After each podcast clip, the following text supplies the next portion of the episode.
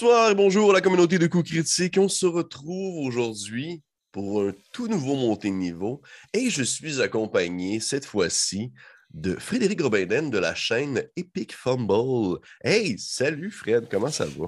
Salut Pépé, ça va super bien. Je suis sur une bonne vibe en ce moment, puis en plus, quand tu m'as dit que tu voulais me parler pour un montée de niveau, j'étais comme Ah! Ah, je vais pouvoir passer du temps avec Pépé. Ben oui, on va passer la, prochaine heure à discuter ensemble de, de de choses. Déjà, d'ailleurs, avant de commencer, je vais te dire merci d'avoir accepté l'invitation. C'est très apprécié de ta part de venir échanger avec moi le, temps de, le temps d'un petit montée de niveau. Et pour les gens qui nous écoutent présentement, avant de se lancer dans l'entrevue, simplement mentionner que euh, par le plus grand des hasards, non, nous ne sommes pas Frenchés. Eh bien, Frédéric et moi-même euh, sortons de la COVID. Ainsi, les deux nous toussons. Les deux, nous avons une voix terrible. Euh, j'ai l'impression d'avoir constamment un pingouin qui me sort du nez, mais sinon, par ça, ça va très bien. Euh, j'espère que tu t'en sors bien de ton côté, Frédéric, tout de même. Oui, il fallait en parler. Fallait en parler. Excepté les résiduels de tout, puis encore un peu euh, de manque de goût, tout est correct. Ben, écoute, je te souhaite d'aller mieux de ton côté. Merci, merci. Je te dirais que pour ma part, il reste surtout l'espèce d'étrange voix. J'ai comme perdu comme 80% de mon charisme. J'ai comme... il reste le 20% de ma voix. Mais, euh, mais avant toute chose, regarde, avant de. Parlons de choses plus le fun que de COVID. Je voulais te mentionner, avant de se lancer, bien sûr, dans le montée de niveau, les personnes qui ne connaissent pas ça, pour faire court, eh bien, j'ai un invité avec moi, cette fois-ci Frédéric, qui, euh, dans le fond, va répondre à des questions que je vais lancer au hasard, que je vais piger plutôt au hasard dans une banque de questions. Certaines questions sont spécifiques pour lui, alors que d'autres sont très générales. Il y en a qui vont vraiment porter sur son expérience personnelle avec sa chaîne, alors que d'autres auraient pu être pigés par n'importe qui. Euh, je ne ferai pas le tour des questions complètes. C'est sûr qu'on ne passera pas l'ensemble des questions, malheureusement. Donc, on va espérer que ce soit un peu égal entre 50-50 entre des questions précises des questions générales. Mais avant de sauter là-dessus, Frédéric, Epic Fumble, c'est ta chaîne. Avant de, se lancer, j'aimerais savoir un peu que tu m'en parles. Qu'est-ce que Epic Fumble? Qu'est-ce que ça mange en hiver, un Epic Fumble? Un Epic Fumble, ça a commencé avec une chaîne euh, anglophone. Ben, j'ai commencé ça en mid-pandémie, où est-ce que euh, les jeux de rôle étaient à leur plus bas et que le en ligne commençait. Et euh, je voulais jouer avec des gens, puis de streamer dans le sens que j'avais vu, c'est venu initialement de Critical Role, que j'ai commencé à écouter pendant la pandémie, euh, justement ce cher Matt Mercer, ainsi que sa bande de joueurs de Mongol. Euh, et de ce côté-là, j'ai été inspiré de vouloir partager ma passion que j'ai pour DND. J'ai commencé en anglais, et après un an, euh, j'ai commencé ma campagne francophone qui a commencé en janvier de l'année passée avec euh, ma fameuse Ligue des mange-mardes, parce que c'est comme ça qu'ils ont décidé de s'appeler. Mais euh, c'est initialement de ça. J'ai un troisième projet qui roule qui est la campagne préfète de Call of the Netherdeep, qui se roule aussi, avec des joueurs qui sont également dans une chaîne. C'est un autre projet anglophone de ce côté-là, donc la chaîne est bilingue. Fait que présentement, si je comprends bien, tu animes trois campagnes, c'est bien ça? Oui! OK, parfait. J'espère que tu prends le temps de dormir au travers de ça. Euh, merveilleux. Fait que dans le fond. Essaye! je, je, souhaite.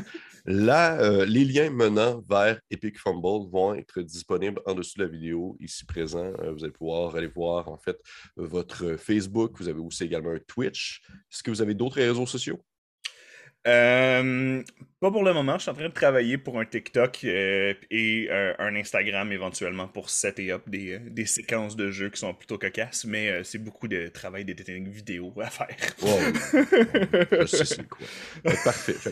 merveilleux. dans les commentaires en dessous, il va y avoir dans la description le lien menant à votre Facebook ainsi qu'à votre Twitch. Si les gens sont curieux d'aller voir ce que vous faites, je vous conseille fortement.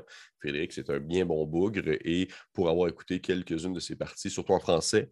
Euh, j'avais trouvé ça que c'était de la très bonne qualité. Fait que, euh, on, on, va continuer à pousser ça vers l'avant. Et là, Fred, est-ce que tu es prêt à te lancer dans une série de questions choisies au hasard?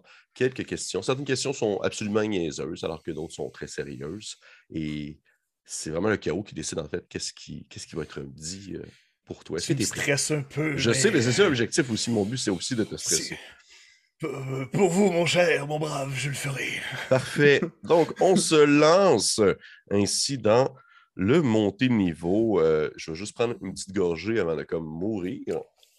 Oh. oui. Ouais, toi aussi, hein? Ouais.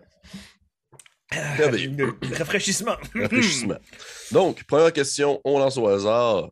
Dans le fond, avant, j'avais un petit sac que je pigeais. Maintenant, c'est comme euh, c'est un petit générateur en ligne que j'utilise. Je taperai pas sur mon micro. OK. Ben, en fait, ça, commence une, une, question très spécifique à toi. Oh. Pourquoi, justement, un de tes groupes s'appelle Les Manches-Bardes? Euh, ben, initialement, ça a été euh, dans leur première partie. Euh, mes mange-mardes ont. initialement, ils ont participé à un tournoi. Mais vite, ils ont, il y a des gens qui ont fait que c'était des criminels. Ils jouent dans des trucs de, bas, de, bas, de bas étage.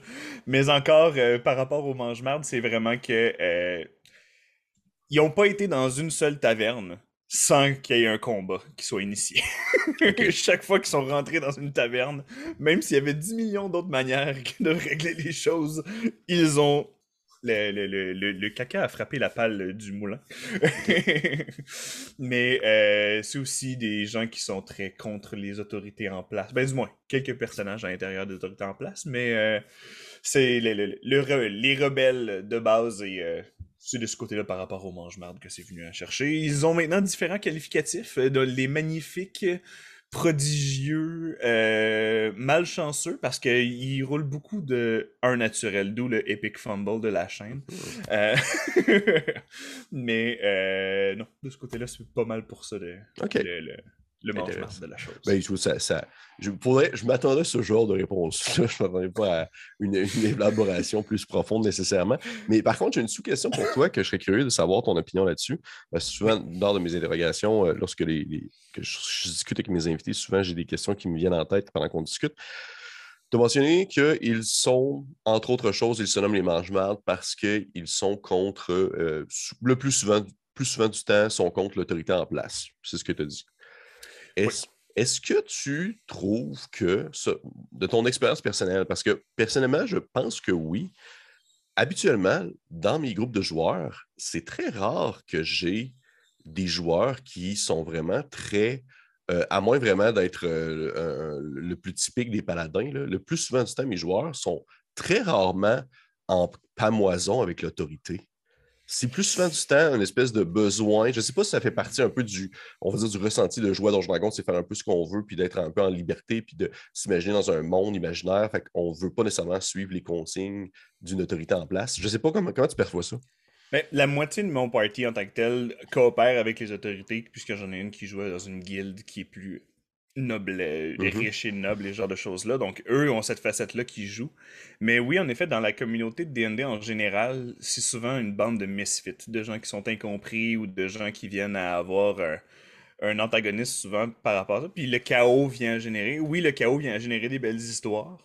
De mon opinion, en effet, les gens qui sont plus lawful, des trucs qui vont plus avec la loi, qui vont de, ce côté-là, sont, euh, sont moins souvent là parce que ça doit être un, reflet de la société moderne, de mon opinion. Mm-hmm. Dans le sens que les gens sont tellement habitués d'être dans des carcans, d'être obligés de faire ce qu'ils veulent, tout le moment où est-ce qu'ils peuvent s'échapper dans un imaginaire, ben ils vont immédiatement dans l'opposé directement de ah ben là euh, la police elle fait pas sa job, je vais la faire mieux qu'elle. En tant que tel, ce sont des héros et techniquement ils sont plus forts que les petits gardes qui sont dans la qui, croisent dans la rue là, mais il y a des gens qui sont supposés être de faire que ça soit leur travail et qu'il y a des gens mhm. qui sont également compétents dans ce domaine-là. Donc que ce soit un manque de foi en le système ou que ce soit de se rebeller contre l'autorité parce que c'est quelque chose qu'ils peuvent pas faire dans, le, dans un quotidien. D'après moi, c'est le drawback un peu, si on peut dire, de, de s'échapper dans un monde de fantasy. Puis c'est un pattern rapide à pouvoir adopter pour euh, son type de jeu, si je peux dire. Mhm. Mais écoute, super belle réponse. je suis content. C'est le genre de, réponse que j'aimerais avoir. Mais merci, merci Fred. Euh, on va y aller avec une prochaine question, si tu me permets. On va choisir ce hasard. Euh, actuellement, est-ce que tu fais des parties hors Twitch aussi? J'en fais une où est-ce que je joue.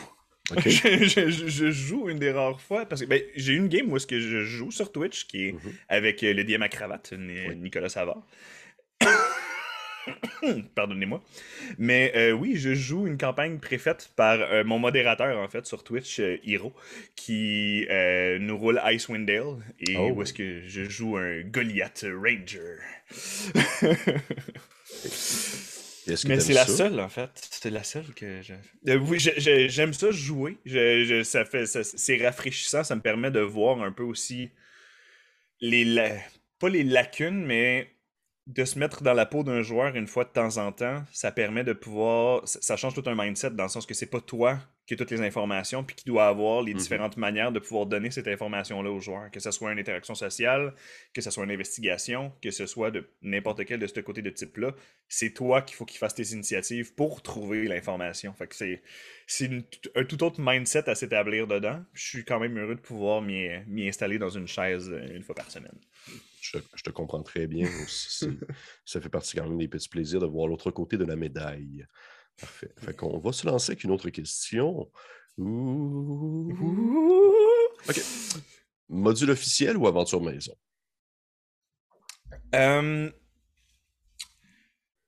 Les deux. OK. Vas-y, élabore là-dessus. Dans le sens que, initialement, quand j'ai commencé à streamer sur Twitch, j'ai décidé d'y aller avec Homebrew. Ben, justement une partie maison parce que c'est plus facile ou c'est moins c'est plus facile de se faire juger d'après moi par un auditoire qui viendrait à regarder une partie qui est préfaite parce qu'il y a déjà des conceptions qui sont faites par des gens qui l'ont soit joué soit des gens qui l'ont DMé. Mmh euh, donc ça, ça, te donne cette sécurité là de pouvoir créer ton propre monde et euh, le côté créatif un petit peu plus euh, sécuritaire de pouvoir faire ce que tu veux. alors que, euh, admettons, si on va avec euh, la côte des épées, la Sword Coast, mm-hmm. euh, si moindrement tu dérives de, des puristes, il y a des choses qui sont passées au niveau politique, les, certaines villes importantes ou quoi que ce soit du genre, souvent il y, a des, backlash qui se passent, que ce soit sur Reddit ou que ce soit sur n'importe quelle plateforme de réseaux sociaux qui ça vient avec ça. donc ce stress-là est moins au niveau du homebrew. Mais maintenant que je DM Call of the Netherdeep, qui a été fait par Critical Role, je vois aussi les trucs qui, qui me manquent en tant que maître de jeu. Dans le sens que eux ont été une équipe complète de 5 à 6 personnes en tant que directeur créatif pour créer l'aventure. Et une de mes faiblesses, par exemple, c'est les random encounters. J'ai de la misère à mettre des random encounters qui peuvent avoir un bon lien avec l'histoire, malgré que ça reste un aspect random de ce côté-là. Donc, des fois, j'ai j'ai 3-4 games de suite qui peuvent ne pas avoir de combat. Il y a d'autres investigations, puis il y a d'autres jets, il y a d'autres types de challenges que les joueurs viennent à avoir. Mais du combat-combat, c'est quelque chose qui vient à. J'ai de la misère à mettre ça sur table, puis Call of the Netherdeep m'aide beaucoup euh, de ce côté-là, en tant qu'aventure préfète, à voir les schémas. Euh, et ça apporte aussi des nouvelles idées, dans le sens que Call of the Netherdeep, la mécanique première, c'est la mécanique des rivaux sans spoiler, parce que ça a été dit dans les, dans, les, premiers, la mécanique des rivaux qui ont été installés dès le départ, dès que tu commences la campagne d'un groupe rival, où est-ce que techniquement c'est vous jouez, c'est qui qui va être les héros de l'histoire. Euh, mais en tant que tel, c'est des nouveaux concepts que parfois tu viendrais pas à pouvoir développer de ton côté en tant que maître de jeu parce que tu n'as jamais été exposé à ce genre d'histoire-là. Mais c'est ça aussi le plaisir de regarder des actual plays euh, sur Twitch ou sur YouTube, hein, comme coup critique. J'ai pris, pris l'habitude de, Félix de narrer les deux, de prendre la caméra narrative et se diriger d'un autre ah côté. Oui, c'est un excellent truc. Merci beaucoup. Merci beaucoup. Pourtant, la caméra narrative. Mais OK, mais là, tu, là, tu, tu m'as dit beaucoup de choses, puis j'ai beaucoup de sous-questions, mais je vais essayer de comme pas trop en faire. Mais la première étant, est-ce que, est que, Non, mais c'est correct. Moi, c'est parfait. Moi, plus on me nourrit, plus euh, j'en demande. Je suis comme le blob, là, je n'arrête pas. tu mentionnes que tu as de la difficulté avec les random encounters. Est-ce que c'est parce que pour toi, s'il y a un combat, il doit y avoir une logique à la présence de ce combat-là? Exactement. C'est juste que les random encounters, tu peux mettre. Euh, en fait, c'est que c'est beaucoup de temps de préparation. Une de mes forces personnelles à moi, c'est l'improvisation. Fait que souvent, c'est que je peux t'inventer on the spot n'importe quoi, te donner un bon challenge malgré le niveau et le, randomness que ça peut avoir. Mais que euh, le temps de préparation, de préparer plusieurs random encounters, que ce soit pour donner des éléments d'histoire, euh, leur apporter des loots nécessairement que des fois ils viennent pas avoir dans certaines situations parce que soit qu'ils ont manqué un jet d'investigation, soit qu'ils ont manqué ci, soit manqué ça. Donc de pouvoir patcher, à pouvoir les équiper comme il faut en tant mhm. qu'aventurier de Donjon Dragon, euh, c'est de, ce côté-là que j'aime. Ce serait un beaucoup de temps de préparation que parfois je prends pas nécessairement le temps de faire. Donc, je, en m'ayant maintenant, va voir Call of Duty que je vois comment que c'est fait, les différentes tables, les puis finalement, je vois comme c'est juste quatre petits, quatre petits paragraphes. Tu sais. Que je suis comme genre, ok. Genre, c'est correct. Fait que genre, j'ai huit random encounters. Un random encounter, il y a comme deux, deux petits paragraphes. Un autre en a trois. Puis c'est. Je suis comme, ok, la charge de travail.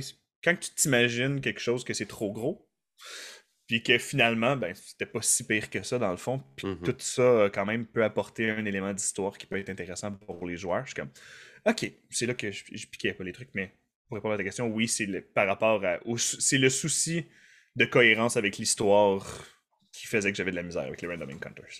OK. OK. Mais là, j'imagine que maintenant, vu que tu vois comment est-ce que Call of Netherdeep fonctionne, tu pourrais adapter un peu ça à ta propre sauce dans tes campagnes actuelles? Ou... Oui, oui, exactement. En fait, euh, en ce moment, c'est j'ai eu deux grosses deux gros événements qui se sont passés dans, mes, dans ma chaîne actuelle où ce qu'il y a eu j'ai fait ma première mass battle dans la oh, cinquième édition. Et j'ai eu une boss fight avec mes Mavericks les jeudis où est-ce que j'ai failli tuer en fait j'ai tué deux personnages Ben, tués dans le sens qu'ils sont maintenant dead, mais il y, a des sorts qui peuvent, être hmm. faits pour être ramenés. Mais, pardonnez-moi. Euh, mais euh, ce fut brutal, mais ils s'en sont sortis. Donc, les, prochains, les prochaines fois où est-ce que je vais pouvoir leur ramener des random encounters, ça va être plus, euh, plus aisé pour les prochaines aventures. Et par curiosité, tu as dit tu as fait ta première mass battle. Est-ce que tu as utilisé comme un système maison ou tu t'es basé sur quelque chose existant pour pouvoir le faire? Parce que dans ma tête, il me semble, du moins, je ne suis pas le plus grand connaisseur de la cinquième édition, euh, il n'y a pas nécessairement de. Euh, on va dire, il n'y a pas un. pas un paragraphe qui. Il a pas un paragraphe, mais il n'y a pas un chapitre qui est dédié au mass battle dans ces livres-là. là euh, ben, je sais qu'il y a des variantes de règles, mais c'est surtout par rapport à l'initiative des, monstres que tu viens à mettre en œuvre. En tant que tel, c'était un groupe de mercenaires puis de bandits qui venaient assiéger une ville. Fait que c'était des vagues de gens qui venaient pour euh, rentrer en ville. Donc c'était le principe de wave de monster que tu dois tuer, tuer ou trouver d'autres moyens de.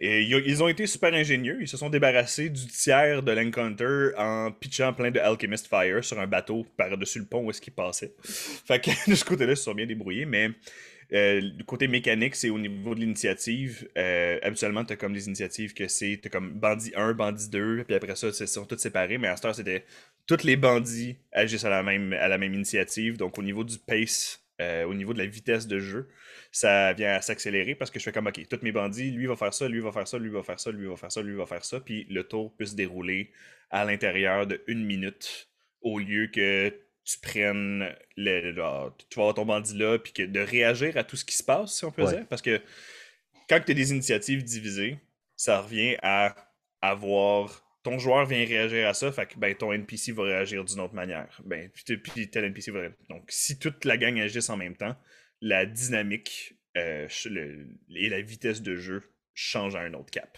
mm-hmm. de mon point de vue, pour le côté du mass battle. Non, non, absolument. Ben, super intéressant. J'ai très rarement, je l'ai fait à d'autres jeux euh, qui n'étaient pas Donjon Dragon, mais je ne l'ai jamais encore fait à la cinquième édition de comme tenter un mass battle. Ça va éventuellement arriver, je le sais. Là.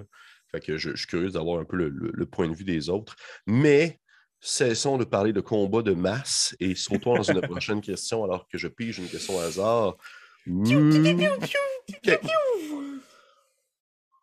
Est-ce que tu as un genre de partie qui ne t'intéresse absolument pas? Euh,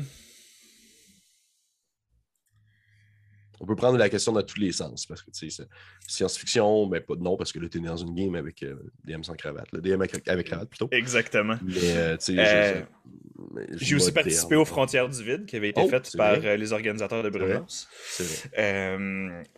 Mais euh, non, le sci-fi, j'aime beaucoup. J'ai déjà participé à un western. Euh, personnellement, aussi au niveau des jeux de rôle, je fais des grandeurs nature. Donc, euh, j'ai aussi été storyteller dans des games de vamp, dans le sens que c'est justement les grandeurs nature intérieures dans des salles où est-ce que tu te bats pas vraiment, puis c'est que du roleplay, puis beaucoup de mécanique et de super pouvoirs de vampire. Mhm.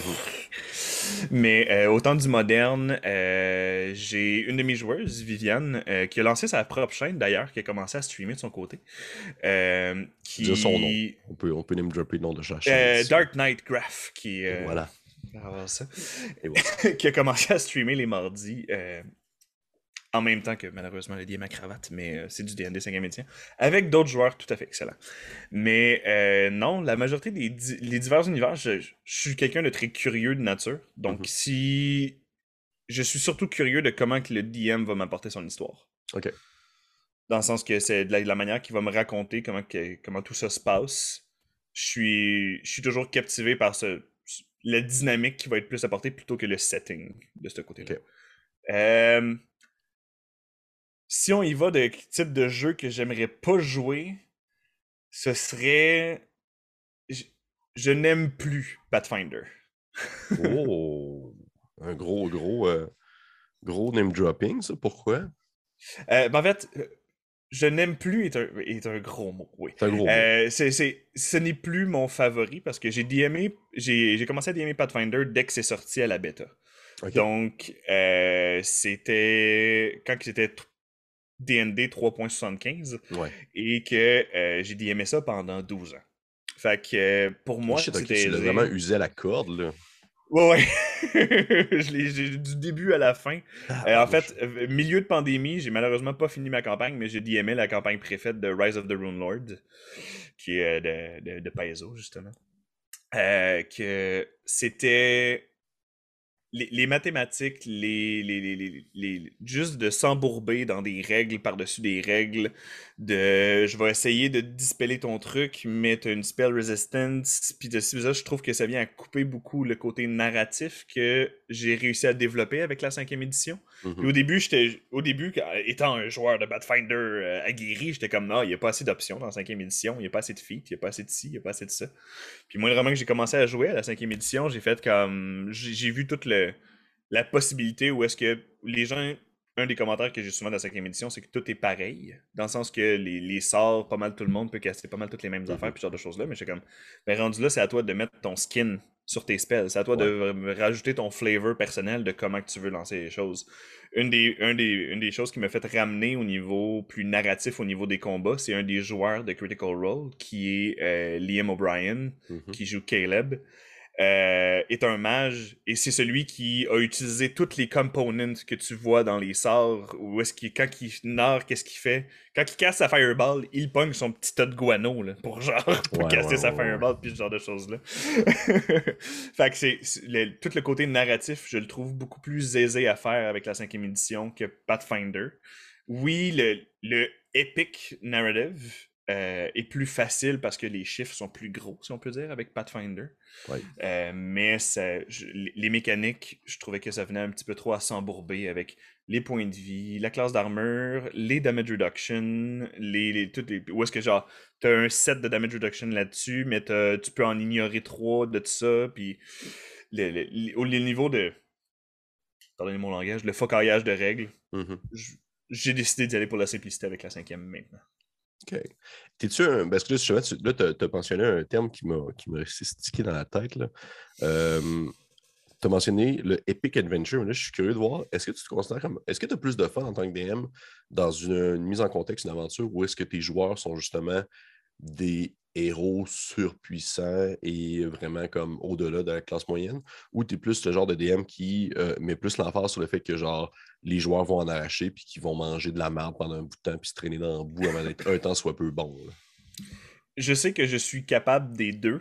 Mais mon favori est le Epic Fantasy, dans le sens que j'aime faire sentir que mes joueurs sont capables de euh, bouger montagnes et océans pour pouvoir accomplir ce qu'ils veulent. Bien sûr, ils doivent mettre le travail et mhm. justement les indications et tout par exemple, mais de faire sentir mes joueurs comme des héros, où est-ce que euh, hier, j'ai trois de mes joueurs qui étaient en train de capoter quand il y en a un qui est mort, puis je spoilerai pas, il y a des choses qui se sont passées qui ont fait que il y a, un moment qui, de narration où que T'avais mes joueurs qui montraient leur poil dressé sur leurs bras. Mais euh, c'est de, de faire vivre ces émotions-là qui viennent me chercher en tant que DM. Puis pour moi, de mon côté, c'est plus facile d'aller faire vivre ces émotions-là avec une histoire épique, une, histoire héroïque où ce que mes joueurs peuvent se sentir plus grands que le reste. L'espace ne s'arrête peut-être que d'un instant. Euh, mais aussi de rappeler une certaine réalité que ce ne sont pas les seuls qui ont ce type de pouvoir-là non plus dans cet univers qui existe. Donc, euh, j'ai aussi euh, une difficulté avec, si on va de l'autre côté de la médaille, mettons un aspect survival, un aspect horreur, où est-ce que le. Pas que le joueur est un underdog. Ben oui, que, le joueur est un underdog ou qu'il y a de la misère. J'aime ça aussi, mais j'aime ça être joueur dans ce genre de contexte-là. Parce que je suis quelqu'un qui est quand même compétitif, mais de manière saine. mais euh, j'aime ça pouvoir me dépasser dans des contextes où est-ce que je dois innover pour me sortir de la merde, justement, dans ce contexte-là. Mais mm-hmm. de le narrer, je sais que c'est pas ma force personnelle à moi. OK. Très intéressant. Merci. Merci, Frédéric. C'est super bien développé, tellement que j'ai comme pas de sous-question à ça. On peut y aller avec une prochaine question au hasard. OK, question spécifique à toi c'est intéressant, ça, j'avais hâte J'espérais la, la poignée. Est-ce que tu vois une différence dans le chat Twitch entre justement la communauté francophone et la communauté anglophone? Parce que tu animes les deux. Est-ce que tu vois qu'il y a une approche, une attitude différente, des, vraiment une manière de voir, percevoir le jeu de manière différente? Euh, non, parce que des deux, des deux côtés, j'ai des gens qui sont plus stats, puis j'ai des gens qui sont plus roleplay. Dans le sens qu'il y en a, mm-hmm. j'ai autant des, gens qui viennent regarder, qui sont là pour apprécier l'histoire, que des gens qui sont là pour écouter les combats, puis voir comment que les trucs se déroulent, puis ce genre de choses-là. Fait qu'au niveau du mindset, j'ai été chanceux, j'ai jamais pogné de troll à date en, faisant du live, ce genre de choses-là. J'ai eu des trucs de comme est-ce que vous voulez plus de followers, de subscribers, puis blabla, cliquez sur ce lien-là, mais ça, c'est pas, c'est, pas des trolls qui viennent t'écœurer pendant le stream. Mais euh, la communauté. La communauté francophone, c'est parce que Twitch au Québec est déjà un très restreint. Puis aux heures que moi je stream, je n'ai pas accès à la communauté européenne. Parce que la communauté européenne, moi je commence à streamer à 7-8 heures le soir. Fait que si ça vient de ce côté-là en live stream, c'est des gens qui se couchent très très très tard. J'en ai déjà eu, j'en ai déjà eu. Mais de ce côté-là, euh, le Twitch n'est pas très populaire au Québec. Ça, commence de plus en plus de ce côté-là. Puis en plus, en ce moment, on est dans une niche où est-ce que c'est les jeux de rôle. Euh, on est chanceux qu'avec, justement, dans les dernières années, Donjon Dragon, euh, c'est rendu aussi les choses des cool kids qui peuvent faire. C'est plus genre les gens comme on a pu voir dans Stranger Things que c'est le démon. Loin de maintenant. Exactement. Fait que euh, de ce côté-là. Et la, communauté anglophone, euh, ça, ça a été quelque chose que j'ai expérimenté parce que l'anglais est un petit peu plus répandu au travers le monde. Ça s'est expérimenté quand j'ai fait une de mes séances de création de maps. Parce que j'ai streamé aussi, qui n'est pas juste des parties où est-ce que je faisais mes maps de, de ville. fait ça, oui, oui, oui. Et euh, quand j'ai créé ça, j'étais en train de faire une ville, puis j'avais un bassin d'eau que j'avais fait, puis j'étais comme, ça sert à rien, je vais l'effacer, puis toute la kit. Puis une, des personnes a suggéré, fait comme, euh, la personne était en Nouvelle-Zélande, et eux, ils font de la culture d'algues. Et justement, dans le petit bassin d'eau qui semblait être un bassin un peu plus stagnant, fait comme, ben, fait des entrepôts sur l'eau, fait des bateaux, fait des ci, fait des ça. Puis un aspect plus culturel qui m'est venu de la Nouvelle-Zélande parce que j'ai streamé en anglais, parce que la personne m'aurait jamais compris sinon. fait que de ce côté-là, c'est il a fait comme ça. Puis en plus des algues, c'est là que tu peux aller chercher. Euh, tu peux aller chercher des, euh, teintes de couleurs à l'époque médiévale pour faire des teintures pour des vêtements, puis ce genre de choses-là. C'est des choses qui sont plus difficiles d'accès. Puis j'ai une de mes joueuses, en fait, qui justement dans, une, dans une guilde de marchands, que c'est principalement des tissus puis de la teinture qu'ils faisait. Fait que j'avais comme c'est parfait. C'est juste excellent. Puis de ce côté-là, le, le reach au niveau de la planète au complet, en anglais est plus facile. Puis ça a été un coup de chance que cette personne a décidé de venir m'écouter pendant que je faisais une map. Mhm. Mais c'est quand, même, quand même intéressant parce que justement, là, tu démontres à quel point c'est pas négatif à dire, mais que, le, justement, que la langue anglaise demeure euh, internationale et te permet d'avoir des points de vue puis des visions que tu n'aurais pas eu si tu serais resté purement en français au Québec. Là. Exact. Mais comme je autant que quand j'ai streamé, euh, j'ai streamé aussi des, campagnes que j'ai des gens euh, de France, que ben, vu que les créations de maps, je les faisais de week-end, la fin de semaine, de, dans la journée. Euh, j'ai des gens qui, actually, c'est un des organisateurs et qui, font partie des programmeurs de Foundry, le logiciel que j'utilise pour D&D, qui est venu regarder mon stream, qui a fait comme genre, ouais, si tu veux, ben, en plus pour ta map, si tu voudrais enhance ce genre de choses-là, ben tu pourrais utiliser tel module, puis tel module, puis il me conseillait pendant que je suis en train de streamer, pendant que j'avais ma page Word, puis je prenais des notes. c'était le temps de lancer, euh, c'était le temps de lancer un hameçon pour essayer d'avoir un sponsor ou quelque chose de même. Ça aurait été le bon moment. Là. Mais euh, pourquoi, tu fais plus ça d'ailleurs, les, les, les, trucs de map? Je trouvais ça cool parce que je, je voyais pas ça souvent. Euh, je dois t'avouer que euh, dans les derniers mois, j'étais pas dans une très bonne place mentalement, que ce soit avec la, la, COVID ou ce genre de choses-là. Fait que le, de créer ce que j'avais pour mes. De, base, je, je, DM deux campagnes par semaine et Call of the Nether Deep, c'est une fois ou deux semaines. Je joue les lundis soirs. Puis le, le, mardi que je DM pas Call of the Nerdy, puis je joue sur la chaîne du DM à cravate. Fait que du lundi au jeudi, je n'existe pas pour la majorité des gens. Non, mon Dieu, t'es pas, pas tanné un peu, des fois. Euh, ben, en fait, moi, les gens, ils me disent, mais là, tu vois pas personne, tu vois pas le J. Je suis comme, ben, moi, c'est trois groupes d'amis différents que, je vois. C'est quatre groupes d'amis différents que je vois à chaque semaine, puis que je développe des liens, puis des souvenirs avec mm-hmm. eux. Puis, en ce moment, je suis seul, j'ai un travail, genre, la fin de semaine, j'ai mon vendredi au dimanche de libre où est-ce que si je veux voir des gens en vrai, ben, je peux le faire. Mm-hmm. Fait que j'ai monopolisé mon lundi au jeudi, mais euh, aussi, il y a aussi une durée de vie à mes projets, dans le sens que les Mavericks, c'est le seul engagement que j'ai pris que j'allais monter mes joueurs du niveau 1 au niveau 20. Hey, shit, ok. Ouais, ça va être une campagne qui va aller jusque-là, sauf que ma Ligue des Mange-Marges, je leur ai dit que ça va être une campagne d'un an. Donc, en janvier, euh, techniquement, moi, la campagne des mange va terminer euh, pour que soit me libérer une journée, soit que je commence un autre projet. Pourquoi te donner une, pourquoi te donner une, euh, une période d'expiration? J'ai donné une période d'expiration parce que c'est souvent aussi un sentiment que j'ai vu au niveau des jeux de rôle, surtout dans les grandeurs nature, en fait, du côté québécois. Euh, américain où est-ce que les gens s'attachent à leur personnage puis le jouent forever. Dans le sens qu'il y a des grandeurs nature où il y a des gens que ça fait 12 ans qu'ils jouent le même personnage. Euh, tandis qu'en Europe, ben souvent, ben le scénario dure une année. Fait tu fais ton personnage, tu fais ton costume, ce genre de choses-là, dans les grandeurs nature, puis c'est les, les, communautés sont habituées à ce genre de beat-là. Puis j'ai commencé à aimer avoir une fin. Puis que ça soit pas nécessairement au moment de épique de niveau 20, puis ce genre de choses-là qui vient avec une campagne et que. Euh, pardonne-moi, COVID. Mmh euh, j'ai perdu mon fil. Mais euh, de ce côté-là, avec le, de mettre une fin, ça me permet de, de base, me donner plus d'énergie pour runner des projets, peut-être des projets de one-shot que j'aimerais faire. Des mmh projets où est-ce que là, je, je, sais que moi, je préférais d'y aimer des campagnes. Mais au fur et à mesure que je participe à des one-shots, dans le sens qu'il y a le DM à cravate justement qui a fait un spécial Star Wars pour May the Fourth. Il a fait une semaine complète de Star Wars sur sa chaîne. Euh, puis j'ai été guest, dans le sens j'ai été jouer des villains pour lui dans sa pendant cette semaine-là. Puis de pouvoir faire des histoires qui ont un début puis une fin. Dans le sens que ça soit même euh, tout récemment en fait sur la chaîne de Critical Role. Euh, Calamity avec Brennan euh, qui initialement n'était pas du tout mon genre de DM par rapport avec Dimension 20. Et que maintenant que je l'ai vu aller avec Calamity, je suis comme c'est mon DM préféré.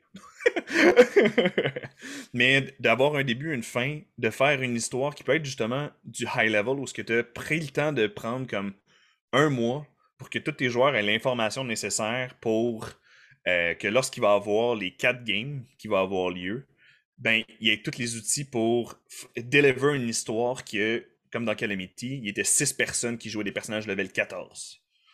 Ce qui est rare qu'on peut voir dans des. que ce soit des actual play ou des, des, trucs qu'on peut voir en ligne. Souvent, les gens, la majorité du temps, quand ils jouent une campagne de DND, c'est du niveau 1 au niveau comme 7-8. Parce que. c'est ça.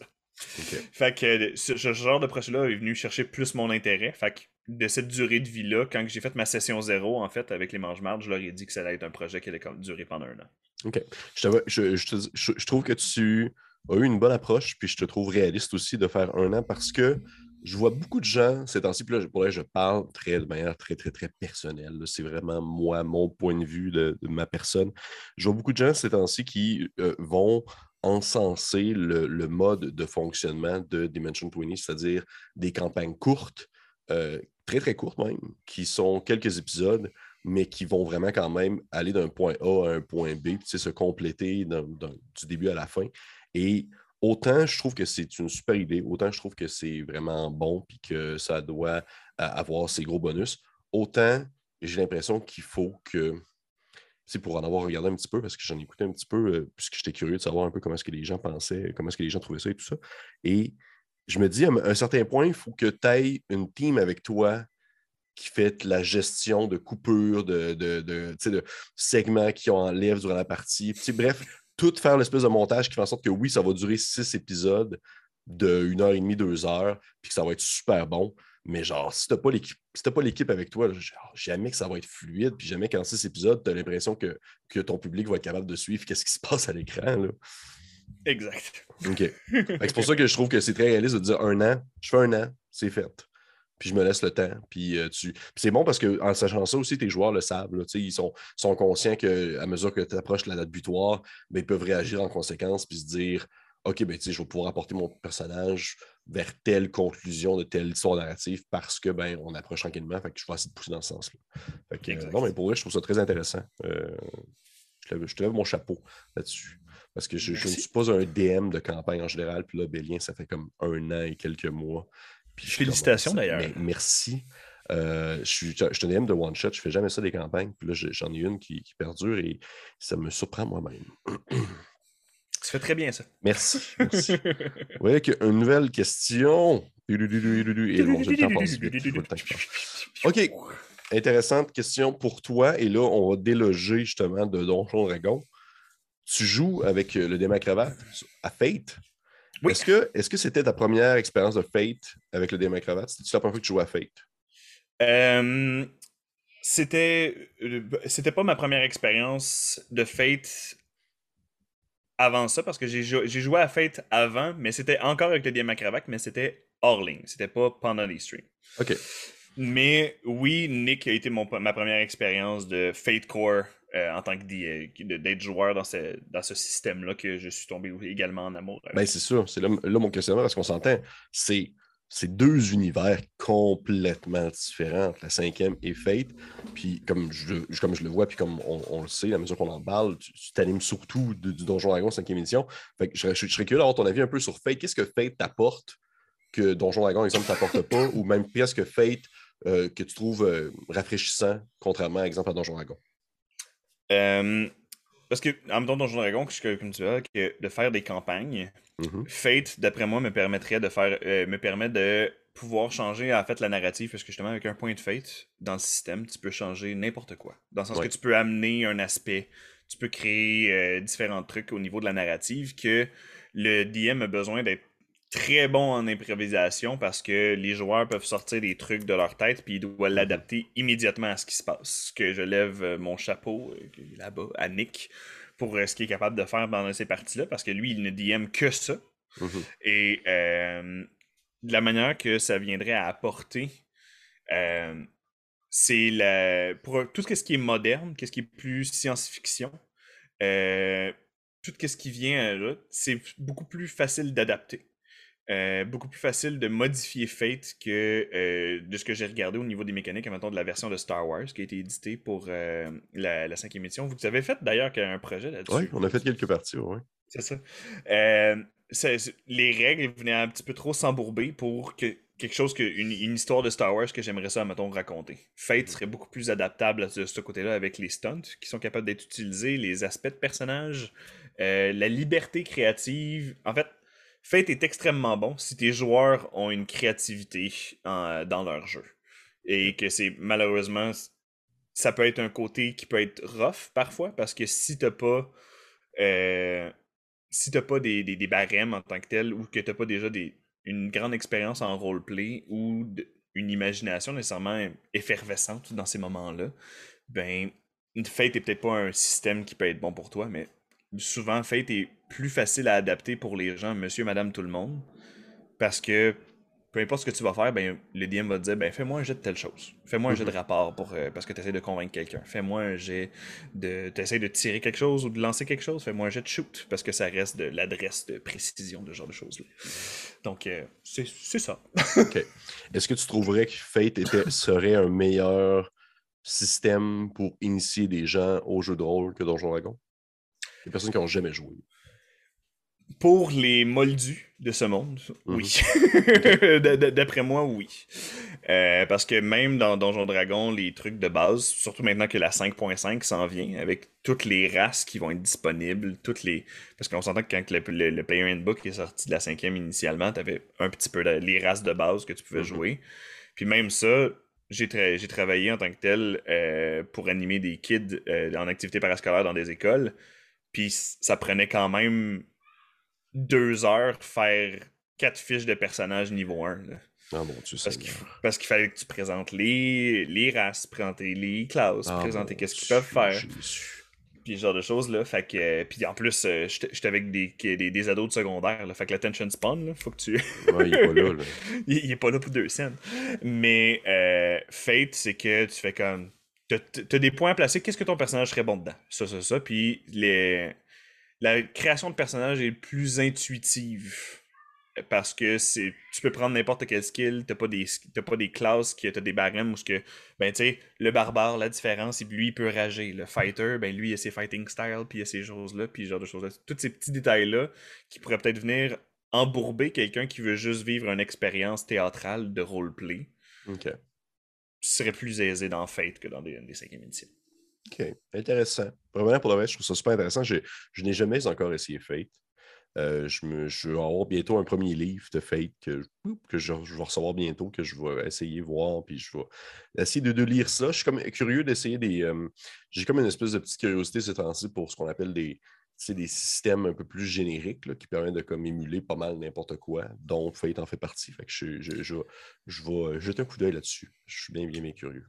Ben écoute, si tu n'as jamais essayé, moi en ce moment, je suis en train de. Une fois que mes mange-mardes vont être terminés, je compte commencer à DMA Fate et de faire en fait des one-shots. Euh, c'est le projet que j'ai sur Hold depuis un certain moment de mhm. Supernatural, basé sur des, hunters dans un, monde moderne et de y aller là-dessus de ce côté-là pour. Euh, ou est-ce que ce serait juste des joueurs différents à chaque partie?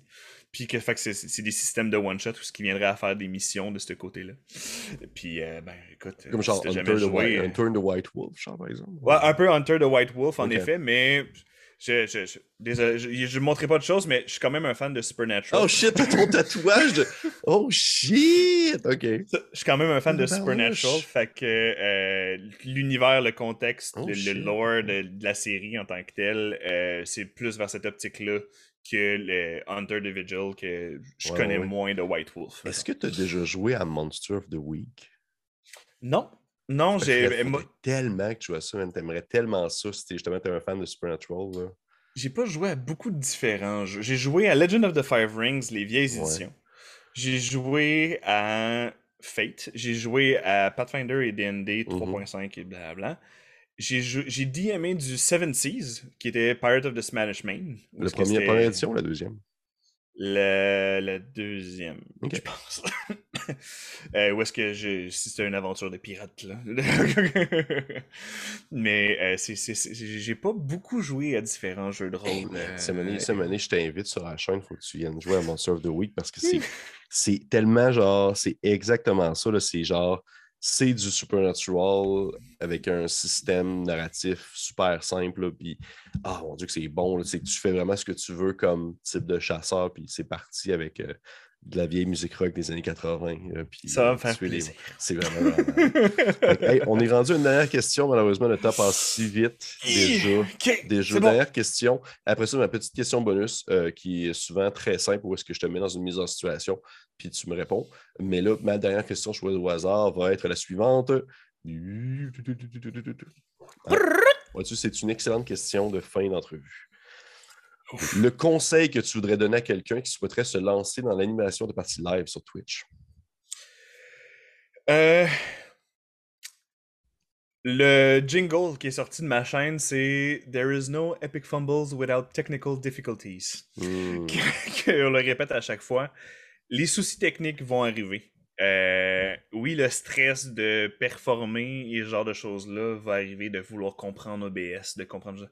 Prenez le temps de lire les tutoriels. Puis malgré les tutoriels, ça reste de l'informatique, ça reste de la gestion en ligne. Ne vous stressez pas et allez avec le flow de ce qui va se passer avec sur Twitch. Dans le pire des cas, le chat va embarquer, va rire, faites des blagues avec. Prenez-vous pas autant au sérieux. Au début, j'étais une boule de stress qui Hmm. était, euh, je veux dire, mon type de DMing, je voyais que j'étais nerveux, comme ça se pouvait pas, et ça affectait en fait la qualité de mon, euh, de mon DMing. C'est correct, vous êtes en chum, puis dans le pire des cas, dans du live Twitch, oui, vous pouvez interagir avec le chat. Moi, j'ai des fonctions que euh, les joueurs, les, les gens du chat roulent à ma place, euh, peuvent donner des D4 à mes joueurs, puis donner des inspirations, ce genre de choses-là. Take it chill. Il n'y a pas de stress à avoir. Ils sont là pour avoir du fun avec vous autres. C'est un super bon conseil, super bon conseil. Euh, merci, Fred. Ça fait partie exactement des définitivement des choses qui me stressent parce que je ne fais pas de live. Fait que la fois, en huit ans qu'on en fait, je suis tout le temps comme Ah, il y a quelque chose qui marche pas, c'est sûr. Mais euh, je- je- je- c'est un très, très bon conseil. Et ainsi, on conclut avec ma question euh, bonus, qui est tout le temps, fond, une petite mise en situation où est-ce que je te demande un peu qu'est-ce que tu voudrais jouer dans une partie précise. Et tu voir, là, c'est excessivement simple parce que je suis surtout curieux d'avoir ton avis parce que je, je ne la connais pas beaucoup, la campagne. Et mon, mon- ma simple idée, c'est que si toi, tu étais joueur, et tu es le premier joueur à décider, by the way, tu es le premier joueur à décider ton personnage, ta classe, ta race, tout ça, dans Call of Netherdeep, tu te partirais quoi? Euh, Je jouerais. Parce que dans Call of Netherdeep, c'est encouragé de jouer des races qui viennent de Xorhast, donc des races monstrueuses. Mhm. Euh, sans doute que je viendrais à jouer. j'ai- Je suis tombé en amour avec les Minotaurs, avec le nouveau. Mordekainen. Un ouais. Minotaur paladin. Oath of Glory. Badass. Juste badass. OK. Parce qu'en tant que tel, dans la session 0, il te suggère de, euh, que tes joueurs aient une motivation, qu'ils soient déjà fait un geste héroïque, que ce soit pour le bien des gens ou que ce soit pour le fame qui va avec. Fait que t'es pas obligé d'être un personnage good, mais d'être reconnu puis de vouloir genre avoir ce genre de, de par l'héroïsme. Donc, euh, ouais, un, un Minotaur paladin Oath of Glory. Très bonne réponse. Merci beaucoup. Je- J'apprécie bien euh, ce beau mix. Hey, mais merci beaucoup, Frédéric, d'être venu discuter avec moi à monter le niveau. Et avant de conclure, simplement encore une fois, nous redire euh, euh, point Epic Fumble, quand est-ce que vous jouez, à quelle heure, où, où est-ce qu'on vous trouve, etc. Les deux campagnes anglophones, Call of the Netherdeep, une fois ou deux semaines à 19h, les mardis. Mhm. Les mercredis, la Ligue des Mange-Mardes, euh, qui est la, la campagne francophone, euh, qui est à 20h les mercredis soirs. Et les jeudis, la, The Maverick Legacy, qui est ma campagne Homebrew, anglophone, à 19h les euh, jeudis soirs. Juste Parfait. avant Critical Role, fait que vous êtes correct juste après. Ben, c'est parfait. Fait parfait. Fait merci beaucoup encore, Frédéric. Tous les liens vont être dans la description de la vidéo. Euh, grand merci encore d'être venu discuter à monter niveau. J'espère que tu apprécié ton expérience.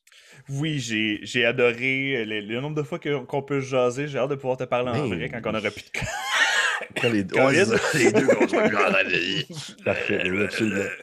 Absolument, je suis, je suis d'accord avec toi. Fait encore une fois, merci et merci aux personnes qui nous ont écoutés. Si vous avez apprécié ce que vous avez entendu ou vu, vous pouvez laisser un petit pouce, laisser un petit commentaire. Si vous avez des questions à Fred, vous pouvez le marquer dans les commentaires de la vidéo. Ça va lui faire plaisir de venir répondre, j'en suis persuadé. Et pour les autres, on se dit à la prochaine fois. Au revoir. Au revoir.